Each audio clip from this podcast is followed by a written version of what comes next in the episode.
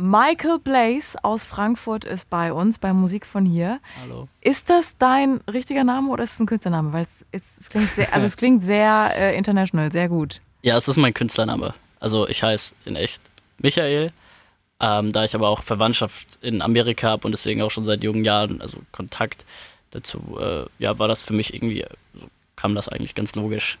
Wo leben die in Amerika? Äh, in Charlotte, North Carolina und mein Cousin, den ich jetzt auch diesen Sommer besuchen werde, der wohnt jetzt in Las Vegas. Ja, ich bin gespannt.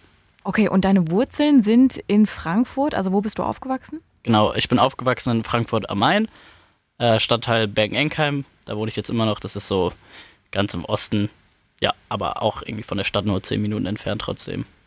21 bist du, hast du geschrieben im Steckbrief. Genau, ja. Seit wann machst du Musik? Sehr, sehr gute, aber irgendwie auch schwierige Frage. Also richtig aktiv Musik machen. Naja, also mein Opa war Klavierlehrer und hat mich deswegen so im dritten Lebensjahr auch schon mal ins Klavier gesetzt und da musste ich damals auch noch Notationen und so Sachen lernen. Ähm, das hat mir allerdings nicht so Freude bereitet und deswegen habe ich das dann auch fallen lassen. Ähm, und dann irgendwann kam ich zum Hip-Hop-Tanzen, so mit elf oder so, glaube ich. Habe dann irgendwann auch Gitarre gespielt für zwei, drei Jahre, ab 13.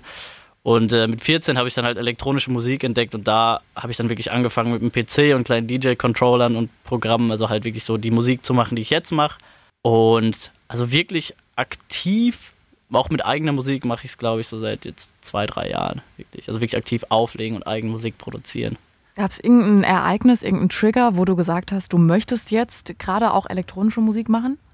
Eigentlich schon. Also ich dachte jetzt gleich, erst kommt die Frage, dass äh, ein Trigger kommt, ab wann ich richtig gesagt habe, dass ich das durchziehen will. Da, ja, dann, da, dann ja. auch gerne darauf da die Antwort. nämlich einen Punkt, ja. Also, dass ich gesagt habe, ich will jetzt wirklich mit Musik das Ding durchziehen, das war Sommer 2016. Da bin ich nämlich eingeladen worden ins Finale vom DJ-Contest von Tomorrowland, was schon eine ziemlich große Nummer auch für mich war, weil ich ja da gerade erst seit einem Jahr angefangen hatte.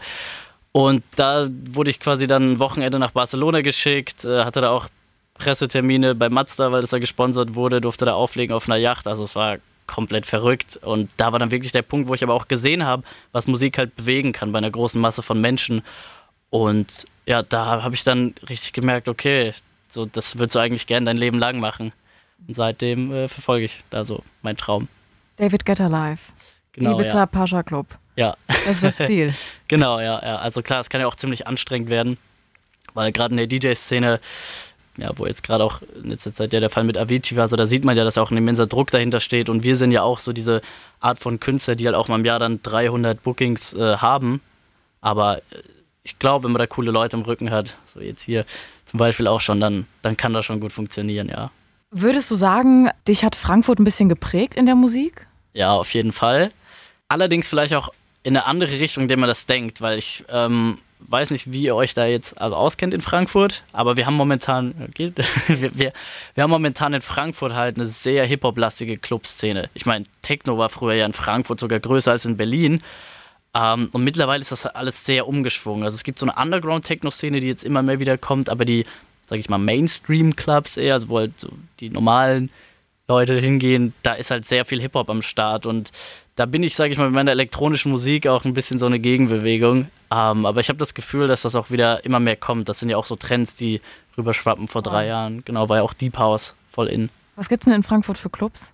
Ist es Gibson? Oder was ist Gibson, ganz ja. anders? Genau, das ist das Einzige, was das ist das kenn. Einzige, was man so Ja. kennt. Also da- das Gibson dann, äh, was ein richtig, richtig cooler Club ist, wo auch eben das Date dann kommt im Juni, in dem ich wieder spiele, ist das Dow House. Mhm. Das ist so ein altes Fachwerkhaus, was da schon ewig steht. Da war sogar meine Mutter schon früher drin feiern. Ja. Und das ist im Stadtteil Altsachsenhausen. Ähm, und da, das finde ich ziemlich cool, weil das ist so ein bisschen, klar auch verranzt, aber das hat so seinen eigenen Flair.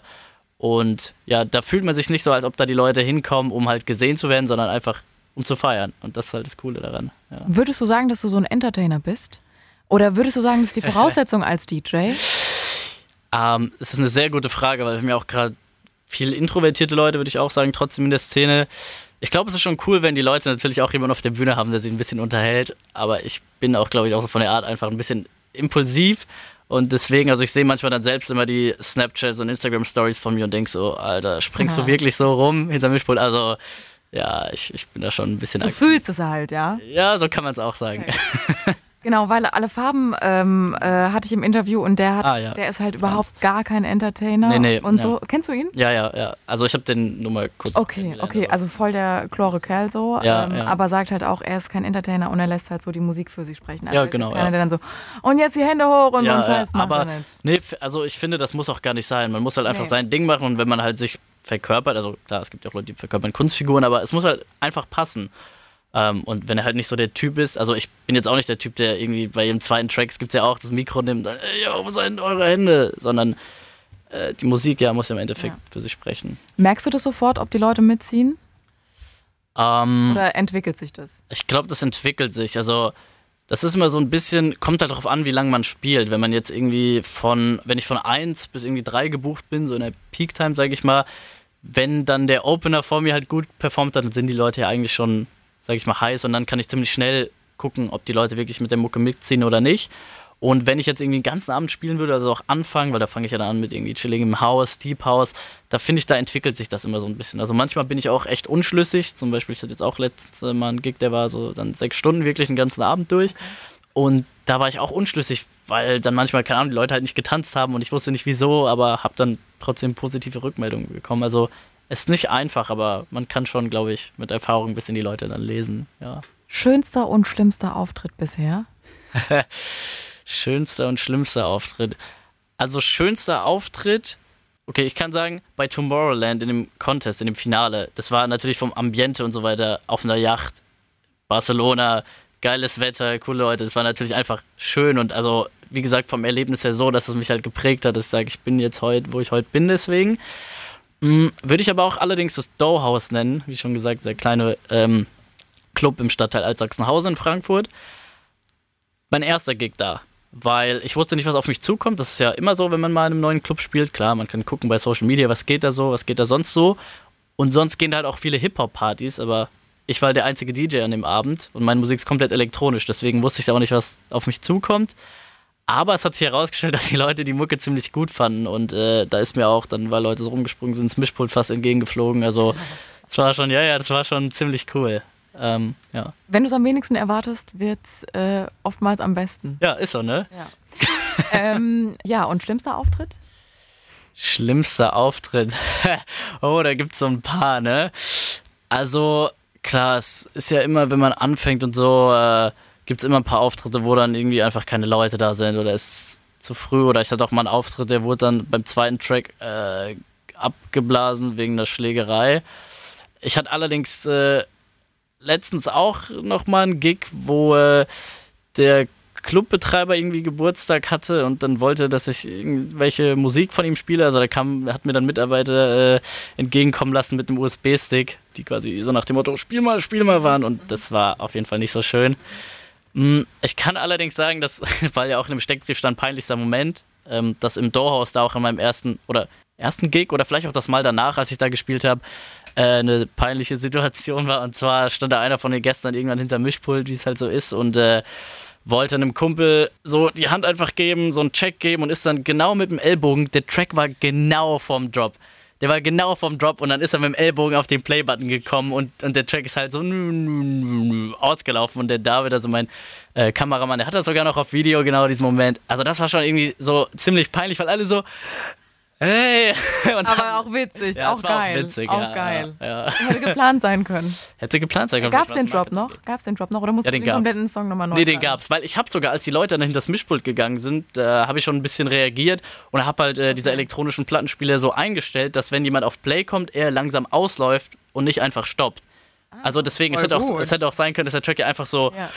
weg und sondern der Track war so und ist halt und dann habe ich halt schnell wieder angemacht und ist wieder Sehr gut, ja, sehr gut. gedroppt. Sehr, sehr gut. Alright. Ja. Ähm, was sagen Familie, Freunde so? Unterstützen die dich? Du hast gerade eben schon gesagt, du studierst auch Musikmanagement, war das? Oder Ja, Musikbusiness? Musikbusiness, aber es Musikbusiness, dasselbe. genau. ähm, ist das dein Weg? Also weißt du jetzt schon, Mhm. ich will mein Leben lang Musik machen? Ja.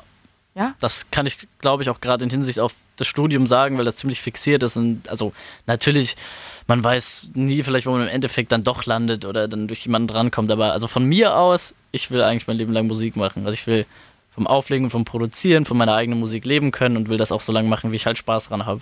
Und was ist deine größte Angst davor? Größte Angst davor. Ähm, ich glaube, meine größte Angst ist, mich selbst vielleicht irgendwann darin zu verlieren. Gerade, also je nachdem, wenn man an einen bestimmten Punkt kommt, dass man sich vielleicht darin verliert, indem andere Leute einen versuchen, vielleicht in eine Richtung zu drängen und deswegen deine eigene Musik, die auch deine Persönlichkeit widerspiegelt, dass das, mhm. dich das in eine Richtung drängt, in die es eigentlich nicht gehen sollte. Mhm. Meinst das du ist, so äh, Set-like oder ähm, wie Set jetzt aus Kaiserslautern, der früher, glaube ich, schon ein bisschen härteren Elektro gemacht hat und jetzt halt ja. eher so Mainstream. Ja, also du, du gehst das, halt so ein bisschen so einen Kompromiss ein, Kommerz oder Kunst. Ja, das, das meine ich gar nicht. Also ich, okay. ich sehe das mit Kommerz oder Kunst auch gar nicht also so engstirnig, weil ich okay. sage mal, die Musik, die ich mache, ist, also ich sage auch immer, ich bin in so einem Mainstream-Elektro-Bereich, also mhm. weil Mainstream für viele Leute hört sich das ja an wie ein Genre, aber es ist ja kein Genre, sondern Mainstream heißt einfach, es gefällt einer es großen gefällt Masse. Einer großen Leuten. Masse, ja. Genau. Und, ähm, aber du legst deine Musik nicht äh, danach aus, dass es Mainstream klingt. Also du bist nee. schon überzeugt davon. Nee, ich feiere halt, halt deine, Mucke. Ja, halt genau, halt deine genau, Musik. Okay. Genau, ich feiere das halt. Und äh, ich, also ich glaube, das wollte ich auch sagen, viele haben ja auch Angst, dass sie sich musikalisch so verändern, aber das gehört ja dazu. So Künstler sein dieser Veränderungsprozess ist ja ein Prozess und du nimmst ja die Leute mit auf dieser Reise. Ich bin jetzt so, ich bin so, ich entwickle mich weiter, ich mache vielleicht auch mal einen Schritt zurück. Aber ich glaube, so die, also dieses persönliche, einfach cool sein, also egal wie viele Singles du verkauft hast oder wie viele Streams du hast, was auch immer, du bist ja immer noch genauso ein normaler Mensch wie der andere, der jetzt halt auf der anderen Seite der Welt hungert leider.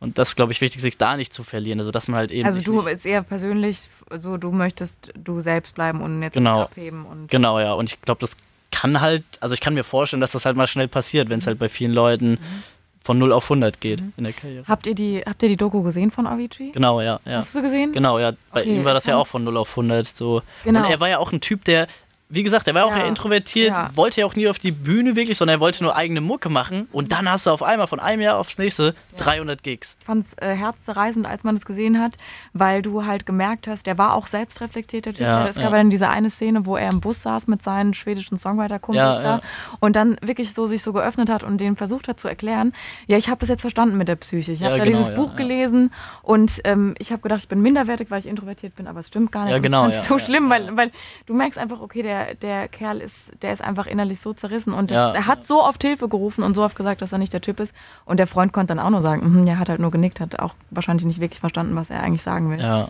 Ja. ja, das stimmt, ja. Wollte ich nur mal kurz mit euch teilen. Ja, ist auf jeden Fall sehenswert. Also ja, auch für ja, Leute, die, glaube ich, nicht in der elektronischen Musik unterwegs sind. Auf jeden Fall. Wie würdest du jemandem deine Musik beschreiben, der sie noch nie gehört hat? EDM, Electronic Dance Music. Ja. Ähm, mit einem Touch von, also was ist deine persönliche Note? ich würde sagen, meine persönliche Note, ich ziehe auch, was für manche immer kontrovers scheint, viele Einflüsse persönlich, weil ich auch viel Musik in die Richtung höre, ist Hip-Hop und mhm, damit auch mo momentan ja, und da auch momentan ja. so dieser Cloud-Rap und so. Also ich meine, ich laufe ja auch so ein bisschen vom Aussehen so rum wie die Jungs, da so Rin, Young Cool und so weiter. Aber ich, ich finde das halt cool. Ich feiere den Style, ich feiere auch diese Independent-Attitüde, die da dahinter steht. Und genau dadurch habe ich auch, glaube ich, so ein bisschen diese 80s, 90s Einflüsse mhm. in meiner elektronischen Mucke. Erklär mal unseren Hörern Cloud-Rap. Also es heißt Cloud Rap, Cloud ist das englische Wort für Wolke, weil sich so sehr sanft und weich anhört. Also es geht da quasi nicht wie im Battle Rap, also es gibt ja auch dieses Rap mit ganz vielen Schimpfwörtern und Beleidigungen, da geht es ja darum, andere Leute fertig zu machen. Und im Cloud Rap, da geht es einfach darum, dass es sich schön anhört. Da kommt es nicht drauf an, wer die krassesten Reime, die geilsten Flows, sondern es muss sich einfach cool anhören. Es werden viele Effekte und Maschinen auf Stimmen gelegt, damit sich das auch ein bisschen verzerrt, ein bisschen schön anhört. Ja, das ist so Cloud Rap, würde ich Genau, ich habe mir zwei Songs angehört von dir bei Spotify. Ja. Der eine war Red, Red Like, ja. genau, den hast du ja auch mitgebracht. Und der andere genau. weiß ich nicht mehr, aber da wurde gerappt. War das, das war äh, Simona vielleicht? Ja, unter, unter Red Like. Ja. ja, das war Simona, genau. Das war ja auch so ein, genau, das war ein Track, der, der ja auch eigentlich vom Beat her hausig ist. Also Four to the Floor, das heißt eine Kick, die auf jede Eins, äh, ja, 1, 2, 3, 4 schlägt. Ähm, aber trotzdem halt Rapper drüber. Also es war auch ein ziemlich spontanes Projekt und ich hatte nie vor, dass das so am Ende dieser Song wird, aber ja, ich, ich weiß nicht, ich finde das halt cool, diese Kombination, diese Brücke da irgendwie zu schlagen. Erklär uns mal, ohne zu technisch zu werden, ja. wie so ein Song bei dir entsteht. Was, wie lange es dauert jetzt vielleicht am Beispiel von ja. Red Like? Ja. Wie lange hast du dafür gebraucht? Beispiel, Wo ist deine Inspiration und ja. Ja, also ein Beispiel von Red Like ist ein ziemlich gutes Beispiel, weil ich der Meinung bin, dass sowas das entsteht eigentlich ziemlich schnell organisch. Ähm, ich fange meistens an mit Grundakkorden. Das sind die Akkorde, die man wirklich am Anfang des Songs hört. Ich mache die Songs eigentlich wirklich so, wie ich sie aufbaue. Das heißt, ich fange an mit den Grundakkorden, denke, was könnte dann dazukommen nach acht oder vier Takten, habe dann die Bassline äh, davon eingespielt und dann halt immer so weiter, bis halt das Instrumental fertig war. Dann habe ich mich halt äh, davor hingesetzt und ich habe so ein kleines Notizblock, so ein Notizbuch, Notizblock-mäßig von Ed Hardy, darf man ja keinem sagen. und, äh, und das ist schon wieder so lange her, dass es schon wieder in ist. Ja, genau, ja, das, ist schon wieder cool. Ich das ist wieder cool. Ja. wieder in Ed Hardy, kauft euch das Zeug. Nee, und dann, äh, und dann äh, setze ich mich quasi einfach davor, lasse das Instrumental in Dauerschleife durchlaufen, guck, was mir für Bilder dabei in den Kopf kommen, fange dann an, den Text zu schreiben und dann, genau, gebe ich das dann halt weiter an eine Sängerin oder Sänger in meinem Umfeld, wo ich halt denke, das könnte passen, treffe mich dann halt mit denen, guck, ob das so geht, guck, ob die eigene Einflüsse noch einbringen können, vielleicht eine Melodie und so weiter. Ja, und dann gehen wir ins Studio und nehmen das auf. Also du machst alles komplett selbst? Naja, nee, ich habe schon Leute im Hintergrund, die mir helfen, zum Beispiel beim Recording oder so. Also ich bin ja auch, ich bin Produzent und so weiter, aber ich bin kein ausgebildeter Toningenieur. Mhm. Also natürlich könnte ich ein Recording mit meinen Skills jetzt schon durchführen. Heutzutage ist es ja jetzt auch mit ziemlich einfachen Mitteln möglich. Mhm. Aber also es ist eigentlich fast nie so, dass wirklich nur einer an der Produktion beteiligt mhm. ist. Aber ähm, ja, also produzieren und auch Texte schreiben meistens mache ich selbst. Hast ja. du dann so ein kleines Home-Studio? Äh, nee, habe ich nicht. Nee, ich habe also ich sitze wirklich zu Hause nur am PC. Du brauchst nur den Laptop, ne? Genau, ich brauche theoretisch nur den Laptop okay. zum, Prozier, äh, zum Produzieren oder ein PC und wie gesagt mein kleines Notizbuch und dann fahren wir halt zu einem Kumpel ins Studio. Also mhm. ich ja, habe halt das Glück, dass ich mittlerweile halt so viele Kontakte irgendwie knüpfen konnte, mhm. die mir dann das halt geben können. Und das mit dem PC, das ist ja eine Software. Ja. Hast du dir das selbst beigebracht? Ja, teils. Also ich weiß nicht, ob man das autodidaktisch nennen kann, wenn man die Hilfe von YouTube hat, aber. Ja, das haben ja. alle so gemacht. Das hat der ja, Felix hat, Sehner das so gemacht weiß, und, und äh, äh, Kungs hat es, glaube ich, auch so gemacht. Kungs, ja, ist, ist der Werdegang eigentlich so normalerweise. Ja, klar. Also ich habe, also bei mir war halt auch so das Ding wie zum Beispiel bei Felix Jen. Es gibt ja die, die, also DJ ist ja heutzutage DJ und Producer. Genau, das ist, ist nicht mehr zeitgemäß. Genau, das ist nicht mehr einfach nee, nur DJ. Nein, du bist dann Producer. Genau, genau. Und, ähm, und viele, die waren ja erst Producer, zum Beispiel Lost Frequencies ähm, ist ein gutes Beispiel. Mhm. Den habe ich halt in Barcelona mhm. kennenlernen dürfen, deswegen cool, weiß ich das. Ja. Cool. Genau, ja, ja. Der, der ja, war. kommst rum, da, ja. ja, ja. Und äh, der war halt äh, erst Producer und hat dann halt auch erklärt, und weil dann halt Are You With Me so mhm. geboomt ist, musste er erst live performen. Aber wie bringt man halt einen Producer, Producer ja. zum Live-Performen. Ah, okay, DJing. Deswegen haben die ihm DJing beigebracht. Bei mir war es so, ich habe wie gesagt mit 14 angefangen mit dem Laptop so rumzuspielen, so was macht das DJ-Programm. Habe mir das dann wirklich sogar ohne YouTube beigebracht an so einem kleinen Controller. Und dann irgendwann war so der nächste Step halt, also als gerade auch so Felix Jen, Robin Schulz auf mhm. einmal mhm. deutsche voll, Künstler groß voll, wurden, ja, ja, war dann halt so das Ding, ah, okay. Und jetzt ist der nächste Schritt, eigene Musik zu machen und damit dann Leute zu erreichen, ja. ist ja auch nochmal so für einen persönlich was völlig anderes. Man kann sich ja da noch ein bisschen mehr dann auch ausdrücken, mhm. als mit Auflegen nur. Aber dieser Klavierunterricht, den du da bekommen hast, der ja. hat dir schon was gebracht. Also ich, du kannst, du hast diese Software und du kannst dir das zusammenbasteln, aber du brauchst natürlich schon äh, ein musikalisches Gefühl Klar, und brauchst ja. da auf jeden Fall ein Talent für. Was würdest du sagen, ist der größte Vorurteil gegenüber EDM? ja, der größte Vorurteil gegenüber EDM ist halt, dass halt, wenn man EDM sagt, die Leute dieses Subgenre, was es mittlerweile halt gibt, dieses Mainstage-Festival-Ding halt im Kopf haben. Also so schönes Geballer und so. Finde ich auch voll geil teilweise. Hm. Aber EDM ist ja Electronic Dance Music, das ist ja alles. So zum Beispiel, wenn mir Leute sagen, ey Bro, aber nur Techno, kein EDM. Techno ist EDM. Techno mhm. ist elektronische Tanzmusik. Also das ist so das größte Vorurteil, dass die Leute das direkt mit dieser einen Sparte verbinden. Mhm. Also klar, man braucht ja auch einen Aufhänger, deswegen mhm. gibt es ja auch so tausende Subgenres, so Tropical House, dieses Haus, das Haus. Alle Farben hat irgendwann mal äh, Techno-Musik mit Klassik verglichen. Okay. Weil ja, er meinte, es wäre ähnlich kompliziert und äh, ja von, also ganz unterschiedliche Tonfolgen und hat es, also fand ich voll interessant, was er da Krass, ja, ja, gut, ja, das ist ja auch wie mm. Klassik instrumental. Bei Techno geht es ja auch viel zum Beispiel darum, äh, ja, um die Komposition an sich, dass genau. ein Track sich irgendwie nicht wie ein Radiosong, ja. das meinen dann die Leute ja eben immer ja. damit, dass er sich halt über zehn Minuten aufbaut, wirklich, und dann am mhm. Ende den Klimax hat, vielleicht auch schon zwischendrin einen kleineren. Mhm. Das ist ja da, das Ding ist ein bisschen andere Mentalität und das Feiern ist ja auch ein bisschen anders. Es gibt heute fast gar kein Intro mehr, weil äh, ja, stimmt. wir haben keine Zeit im Radio. Ja, das stimmt, direkt, ja. Äh, muss direkt ja. zum, zur Hook kommen und dann ist alles gut. Ja, Beziehungsweise jetzt, was ich krass finde, auch persönlich, äh, wenn ich das einwerfen darf. Du darfst alles einwerfen, ja. Jetzt, jetzt gerade ist ja auch so eine krasse Entwicklung, dass mittlerweile Songs, zum Beispiel mein von Bersi, mhm irgendwie so 2 Minuten 13 gehen mhm. und es ist okay. Also da wurde jetzt sogar im Radio nochmal ja. dann was hinzugefügt, also dass es eine Radio-Edit ja. ist, aber mittlerweile ist es so, ja, okay, Track 2 Minuten ist auch voll in Ordnung. Ja. Also ich weiß nicht. Halt, ja, ich habe nichts dagegen, aber ich, ich, ich bin gespannt, wo das hinführt. Ob dann irgendwann wieder so 10 Minuten Tracks cool werden. Locker. Es gibt zu jeder Bewegung gibt es eine Gegenbewegung. Gegenbewegung ja. Wir sind so deep das heute. Ich, ja. Ähm, nee, aber ich finde es ähm, schade, dass es nicht mehr so richtige Longplayer gibt. Ja. Also außer jetzt Ed Sheeran oder so, der, wo ja, die Leute okay. ihm das Album aus der Hand fressen. Ja. Aber es ist halt ein bisschen kurzlebig geworden alles so. Jeder will nur noch Auf Singles raushauen ja. und Singles raushauen. Ja, aber ist halt nicht so gehaltvoll dann. Habe ich gestern äh, einen Artikel gelesen, der der Labelmanager von Chimperator, also wo Crow ist, der mhm. meinte auch, jetzt bei dem neuen Teasy-Album machen wir kein Album, sondern hauen einfach alle mhm. Singles einzeln raus und fügen das dann zu einer Playlist zusammen, weil ich, ich kann es verstehen, auch von Konsumerseite. Ich bin ja auch dann so, klar, ich pick mir die einzelnen Tracks raus, die geil sind, weil wir haben ja einfach die Möglichkeit, alles zu hören, aber es stumpft halt auch ein bisschen ab, leider. Mhm, in der Tat, ja. Was bringt denn dir dein Studium jetzt, würdest du sagen? Mein Studium? Ja. Also mein Studium ist eigentlich in Wechselwirkung, sage ich mal, in meiner musikalischen Karriere. Also das hat, das hat da schon ziemlich viel gebracht. Also gerade auch über so Sachen wie, wie distribute ich eigene Musik ohne Label im Rücken, was ich ja jetzt zwangsläufig gemacht habe. Oder was heißt zwangsläufig, was ich dann auch machen wollte. Ähm, ich lerne halt, also generell die Hard Skills für das Business. Und das ist, glaube ich, auch sehr wichtig, gerade wenn man das Ganze so independent ein bisschen bleiben will. Ja, genau, wenn man. Ja. Und das willst du. Also du hast ja. jetzt nicht vor, ähm, dich da von einem Label einfangen zu lassen. Also independent sein ist schon geil, ne? Weil du halt dein eigenes Ding machen kannst. Also ich, ich meine, viele sind ja auch mittlerweile independent in einer Edition oder einem Sublabel, das angeschlossen ist an einer von den drei großen Major.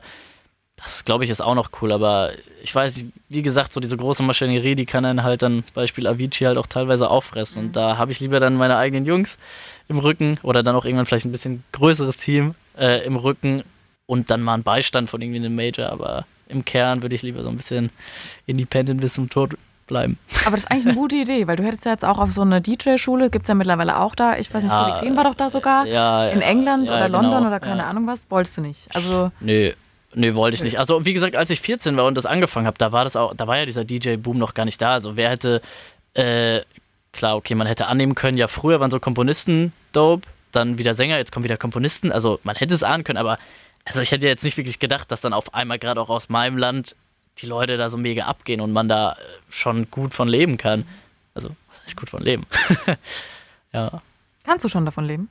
Nee, leider Nein, noch nicht. Noch nicht. Also beziehungsweise nicht so, dass ich mir eine eigene Wohnung leisten könnte. Okay. Ja. Hast du Vorbilder? Ähm, also ich sage immer, es gibt, also ich habe sehr viele Inspirationen, gerade auch Meine natürlich ich. in der eigenen Szene. Ja, was auch immer. Mhm. Weil ich habe jetzt nie wirklich, also viele, zum Beispiel Martin Garrix hatte ja bei Tiesto das Ding, also viele haben so diesen einen Künstler, wo man dann sagt, boah, das finde so, find ich geil, den finde ich geil, das will ich auch. Bei mir war das nicht so, sondern ist so etappenweise immer mehr gekommen bis zu diesem halt äh, Anlaufspunkt, wo ich dann gesagt habe, okay, jetzt ziehe ich es durch mit Mucke. Aber Vorbilder, mh, mm, also sind wie gesagt, habe ich sowohl in der EDM-Szene als auch gepaart mit halt Hip-Hop-Leuten, also in, dem, in diesem Cloud-Rap. Und ich glaube, dadurch ergibt sich auch so ein bisschen mein eigener Sound. Ähm, weil, ja, ich, ich finde ich find das schwierig, also sich so Leute, also wirklich zu nehmen, weißt du, und zu sagen, ich will jetzt auch das machen, was die machen, weil man muss ja seinen eigenen Stil finden. Das stimmt, aber wenn, wenn du jetzt an irgendeinen Künstler denkst, ähm, dem du deinen Song zeigen könntest, Red Like, ja. wer wäre das und warum? Puh. Und was würdest du ihn fragen? Ich glaube, ich würde sogar Lost Frequencies mal den Track zeigen, weil ich den, wie gesagt, vor ein paar, ein paar Jahren kennenlernen durfte. Und äh, damals habe ich noch nicht wirklich eigene Musik released. Und ich, ich würde ihm mal zeigen, mal fragen, was er so generell davon hält. Einfach sagen, hier Statement, boom, das ist jetzt so mein eigenes Ding. Wie findest du es? Weil es ja auch sich von den EDM-Sachen schon ein bisschen unterscheidet. Denkst du, der kennt dich noch? Also, ich weiß es nicht. Ich, ich weiß nicht, ich sehe jetzt auch ein bisschen anders aus, hatte da noch nicht so lange Haare. Ähm, aber zwei Monate, also nachdem ich ihn getroffen habe auf Tomorrowland, hat er mich sogar wiedererkannt, was mich verwundert hat. Ja, also der ist auch ein ziemlicher cooler, entspannter. Der sieht ein bisschen aus wie ein Informatikstudent, wenn du den so siehst ja. auf den Bildern. ja, ein bisschen, der ist halt so groß und schlagsig ja. mit Brille. Also der ist, Aber ist ein hübscher, also ja, genau, ja. aus. Ja. Der, ist, der ist halt so wie, der ist wirklich wie seine Musik. Der ist einfach so tiefenentspannt, immer locker, so voll, ey, yo, was geht. Ja. Hat er dir einen Tipp gegeben damals? Habt ihr euch, oder wie lange hattet ihr Zeit, euch da zu unterhalten? Boah, wir hatten so das war das eher so Smalltalk? Wir, wir, wir, hatten, genau, ja. Smalltalk und wir hatten dann so Panels halt immer, wo wir, äh, ich glaube, so 20 Minuten mit ihm hatten, dann 20 Minuten mit Leuten von Tomorrowland und bei ihm war halt so das DJ-Ding, aber er war halt so, yo, ihr legt länger auf als ich, weil ich, wie gesagt, habe angefangen als Produzent, also der hat da mehr ein bisschen Tipps gegeben im Producer-Dasein als im DJ-Dasein, ja. Cool. Ja. Voll cool. Was war dein schönstes Feedback bisher sei es von Freunden oder Kollegen oder irgendein Facebook-Kommentar, Insta-Kommentar?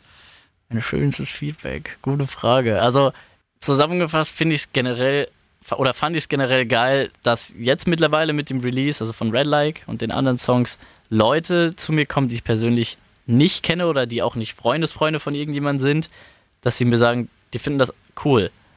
Also das ist halt einfach schön zu wissen, dass man Leute auch erreichen kann, die man nicht kennt. Ähm, und generell, ich finde es immer schön von Leuten, wo man halt nicht denkt, dass sie wirklich, also diese Musik hören würden oder einen so supporten würden, wenn dann von diesen Leuten halt auch mal was zurückkommt, das finde ich eigentlich auch ganz cool. Also das war so ein, so ein sehr schönes Feedback. Und natürlich von den engsten Freunden der Familie. Also gerade so im, im Bereich der besten Freunde, wenn die sagen, das ist cool, dann kann ich mich darauf verlassen, dass das cool ist. Und das bedeutet mir sind. sehr viel. Genau, weil die sagen halt auch, wenn es nicht cool ist. Machen das viele in deinem Studiengang, dass die auch Musiker sind? Oder sind es auch die meisten, die dann sagen, nee, ich möchte zu einem Label und ich möchte Künstler vermarkten? Es gibt beides, aber also gut, wir sind jetzt in unserer Klasse vier Leute und wir machen jetzt alle Musik, aber alle auch in unterschiedlichen Sparten. Vier Leute seid ihr nur? Also in dem Kurs jetzt sind wir vier. Also okay. es, es gibt halt verschiedene Konstellationen. Ich habe so einen Bachelor-Kurs, da sind wir dann noch zu 30 drin, aber dieser Music-Business-Kurs, da sind wir gerade nur zu vier, ja. Oh, cool. Ja, ja entspannt. Ist voll halt. gut, ja, ich meine, ja. du kannst halt da mit den Leuten aus der Branche immer so face-to-face -face einfach quatschen. Easy. Sehr schön. Eine letzte Frage. Wir spulen ja. so fünf Jahre oder wir spulen so zehn Jahre vor und äh, ähm, du bist mega famous. Also du yeah. bist, du bist äh, Michael Blaze ist so berühmt, dass du nicht mehr zu uns kommst. Was, das nicht schön. Was, was würdest du wollen? Was sollen die Leute über dich sagen? Ah, Michael Blaze, das ist doch der, der der sich treu geblieben ist. Von Anfang an, von Sekunde so eins. Ja, aber, ja, ne, aber es ist halt so. Also, Nein, es ist wirklich so. Aber es sagt wirklich jeder. Es sagt wirklich jeder. Aber, ja, aber oder, stimmt. Das, ja. oder entweder das oder das ist doch der Dude mit der Red Light Brille. Ja, dann, ich fand diese Brillen einfach cool. Also die Leute, so, die sehen mich ja jetzt nicht im Radio, äh, aber stellt euch vor, ich habe halt so eine mäßige John Lennon Brille mit rot getönten Gläsern auf. Und ja, ich habe mir die dann gekauft und ich habe dann irgendwann halt so diesen Gag angefangen, ey, das ist die Red Light Brille und dann habe ich immer so auf meinen Insta-Stories gesagt, ey, yo, ich bin Michael Blaze, das ist die Red Light Brille und so letztes Mal im Club kam halt so einer an, ey, die Red Light Brille und so und Hey, das ja. ist perfekt. Ja, du musst, halt du musst wenn du die Leute dazu hast, dass alle in dem Publikum so eine Red Light Brille haben. Das wäre sick, ne? Dann ist es das, deine, das dann cool, ist es deine ja. Fanbase, dann sind es deine Red, Red Likies. Red Like, ja keine Ahnung. So irgendwas. Okay. Michael, das war's so von meiner Seite. Okay. Wenn du noch irgendwas gerne an die äh, Hörergemeinschaft sagen willst, dann darfst du das jetzt gerne tun. Liebe Hörer, ob ihr Musik macht oder nicht, egal was ihr macht, bleibt immer ihr selbst. Lasst euch von keinem was sagen, ihr seid krass. Egal von welchem Punkt ihr startet. Ja, Mann. Und kommt vielleicht vorbei zu meinem nächsten Gig. Wann ist der nächste Gig? mein nächster Gig ist am 9. Juni das heißt, den ersten Samstag im nächsten Monat im Dauhaus in Frankfurt. Smushed heißt die Party. Hashtag Redlike. Ah, der Hashtag Redlike. Yay. Yeah. Vielen Dank, lieber Michael Blaze. Gerne, gerne. Habe mich gefreut, da zu sein. Wenn dir der Podcast gefallen hat, bewerte ihn bitte auf iTunes und schreib vielleicht einen Kommentar. Das hilft uns, sichtbarer zu sein und den Podcast bekannter zu machen. Dankeschön.